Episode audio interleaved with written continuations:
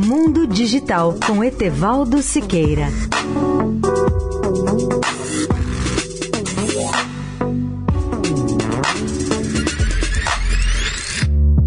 Olá, amigos da Eldorado.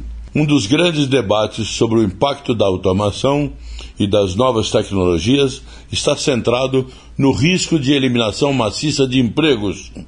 Nesse aspecto, um dos mais famosos pesquisadores da Universidade de Oxford, na Inglaterra, Dr. Carl Benedict Frey, acredita mesmo que a automação acelerada que o mundo vive poderá levar ao desemprego em massa. Uma das previsões diz que 47% dos empregos atuais nos Estados Unidos estão em risco de desaparecer com o avanço da automação. Esse número vem de um artigo publicado pelo pesquisador em 2011, intitulado Futuro do Emprego.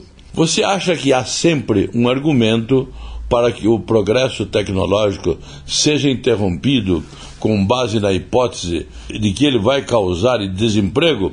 Essa foi uma pergunta que o pesquisador fez. E lembrou que em 1589 há uma história sobre a rainha Elizabeth uh, que se recusava a conceder uma patente para uma máquina de tricô porque ela iria colocar as pessoas fora do trabalho. Esse foi um argumento num debate. E no começo da Revolução Industrial, várias máquinas eram realmente quebradas por grupos sindicalistas radicais sob o pretexto de que a mecanização e a automação eliminariam praticamente todos os empregos. Na verdade, as novas tecnologias e automação que elas trazem elimina grande número de empregos em áreas como as da manufatura industrial, mas em contrapartida podem também criar inúmeros ou até números maiores de empregos em áreas de serviços das mais variadas naturezas, aí incluída a educação, a pesquisa, o lazer, entre outras. Etevaldo Siqueira, especial para a Rádio Eldorado.